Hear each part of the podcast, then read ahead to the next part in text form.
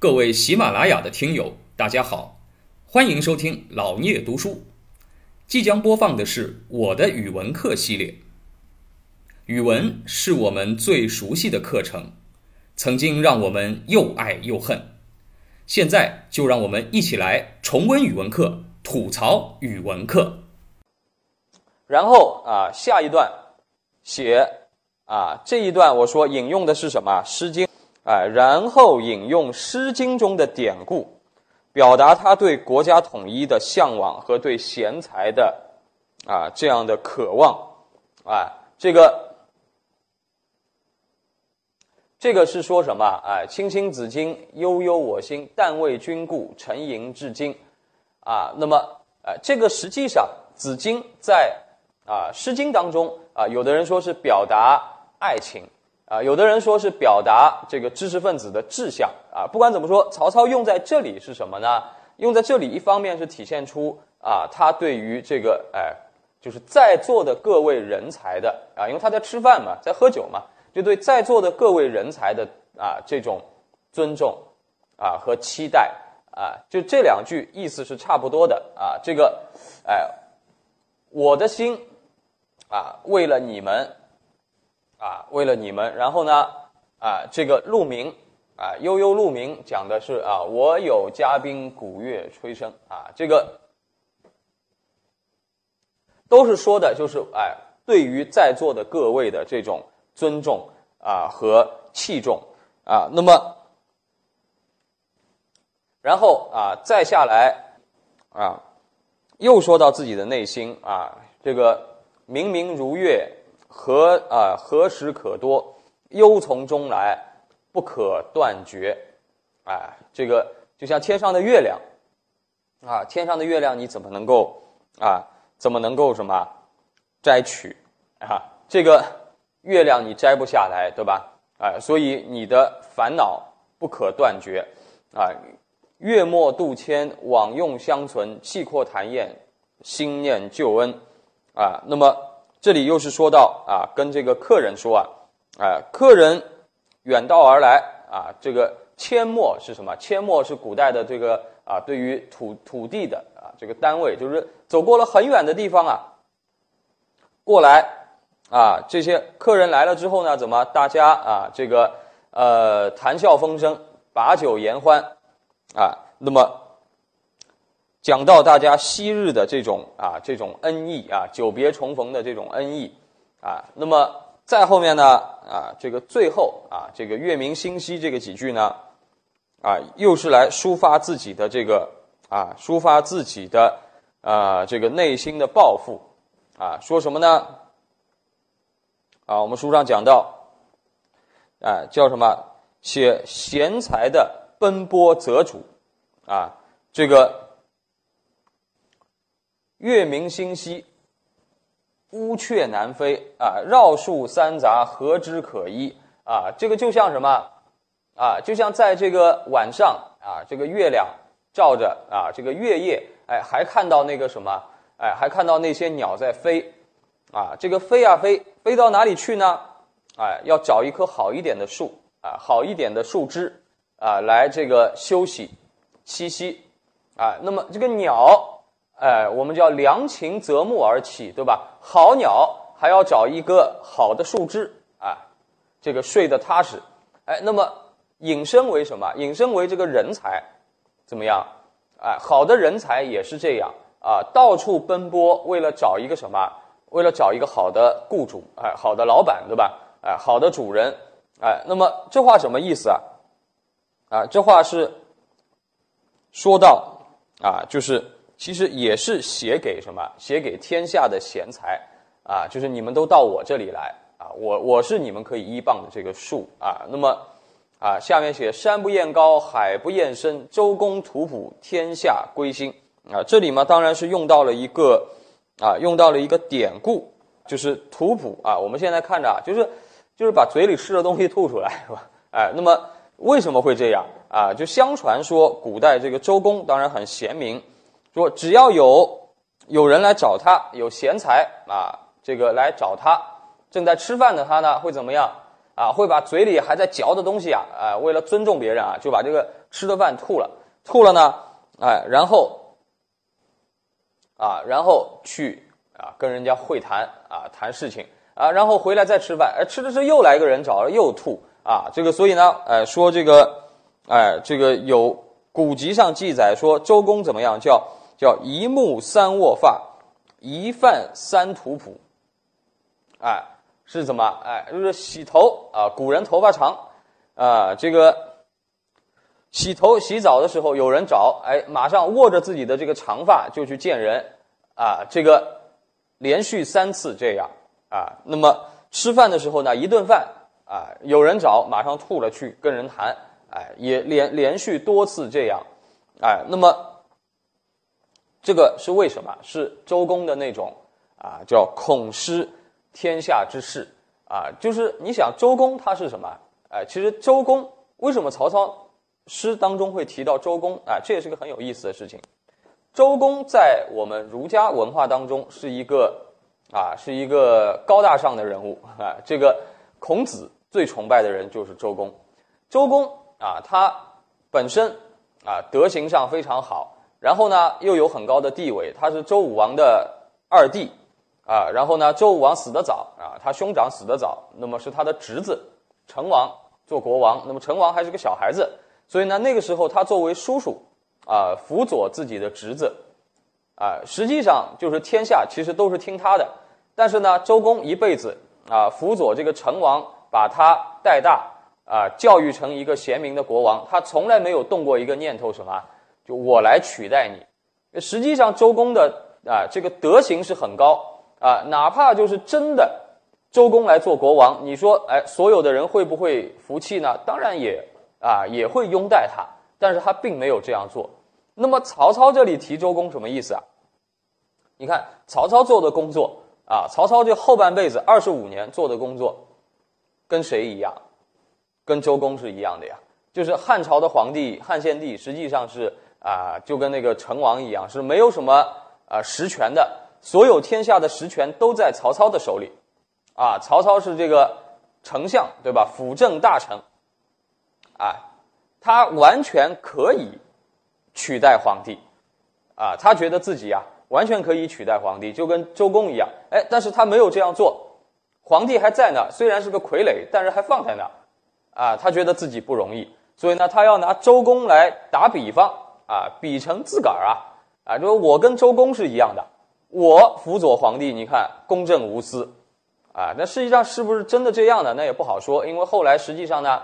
呃，实际上他的儿子真的就篡位了啊，那这个所以从结果上来说不好说，但他活着的时候至少啊，啊，从形式上来讲，他跟周公还略有相像的地方啊。那么他说，哎，我就跟周公一样，对吧？周公尊重人才，啊，我也尊重人才。你看周公这么高的地位，你说有人来找他，啊，别说周公了，对吧？你要是啊，我们现在，你比如说啊，有些这个啊，有些地方。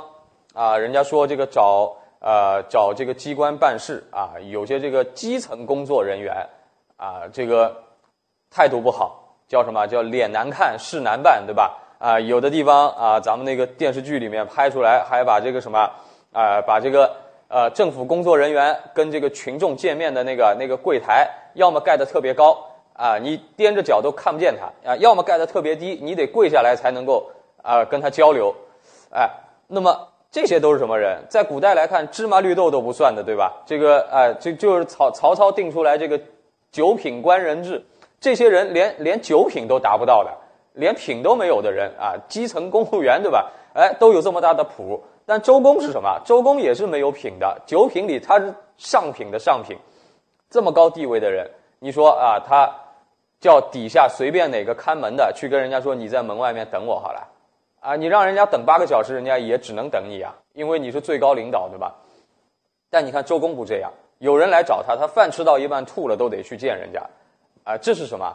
啊，这不仅是个人修养问题，这也是一个啊，也是一个为国尽心尽责的这样的一个大人物啊，他发自内心愿意这样去做，为了不使人才流失啊，为了不错过任何一个人才啊，所以我们。哎，中国的这个啊传统的价值观当中啊，一直很提倡要尊重人才，啊，因为我们其实从古到今啊，我们的文化当中都知道啊，光靠武力打天下是不长久的。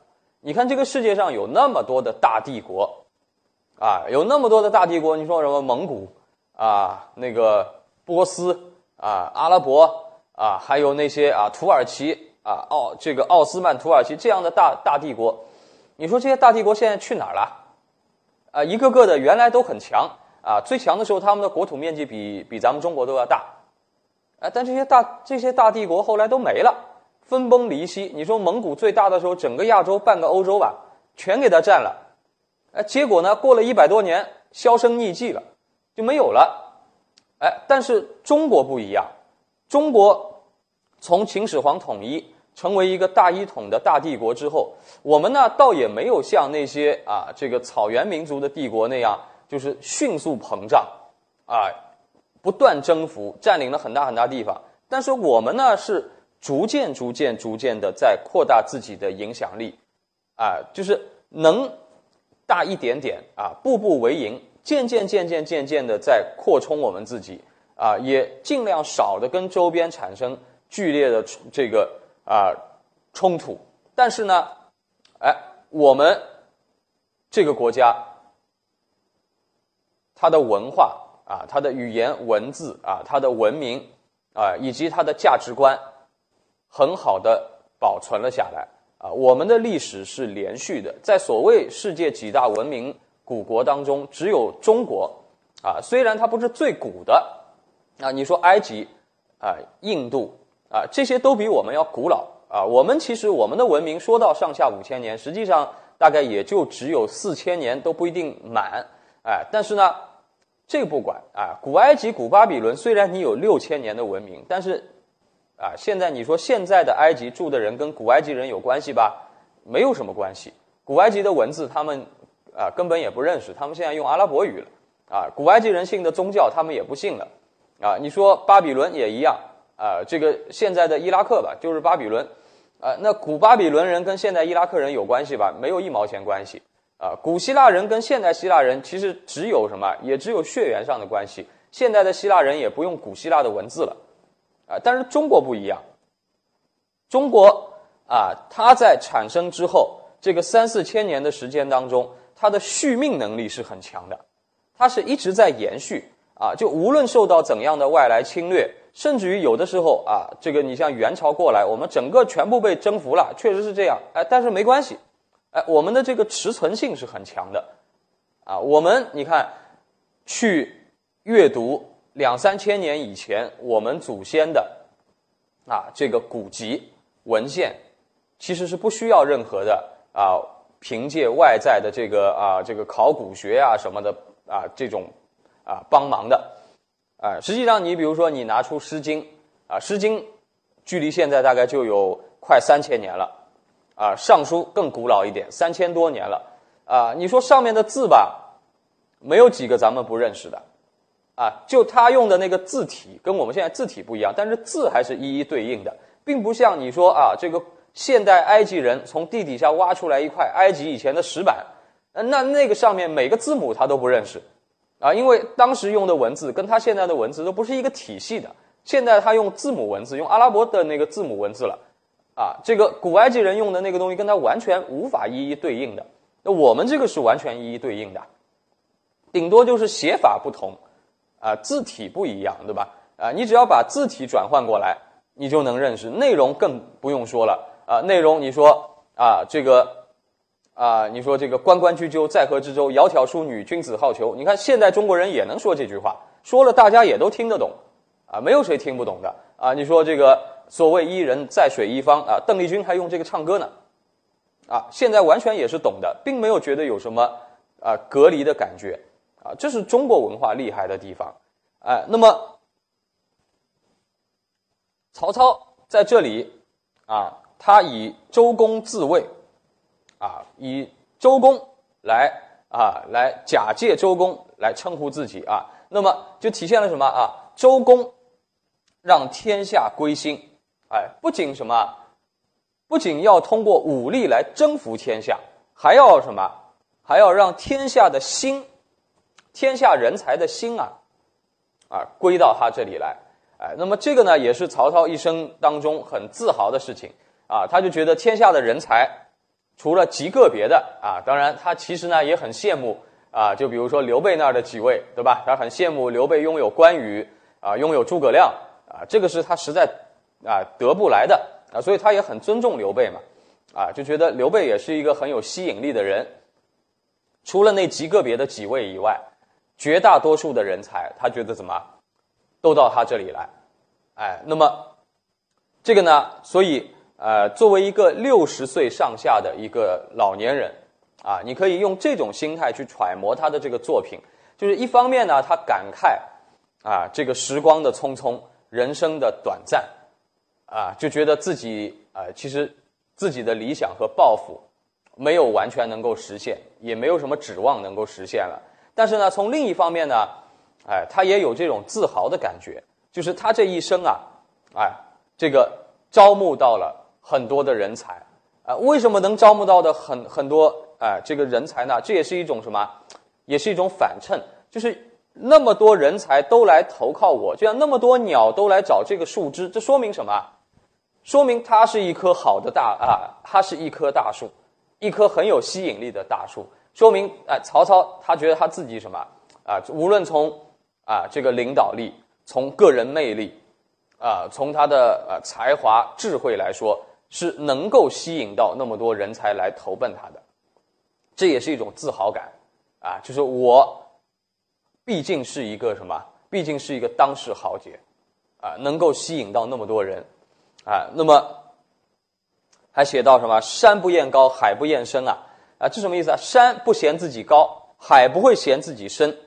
所以呢，我对人才的容纳是怎么样无止境的啊？我的容纳是无止境，就像我们说，呃，宰相肚里能撑船，对吧？就是哎，我是大人物，我的格局、我的境界要远高于普通人啊！我能容纳那么多的人才啊！我不会嫌手底下人才多的啊！所以你们尽管来吧啊！那么他也是以山以海这样宏大的事物。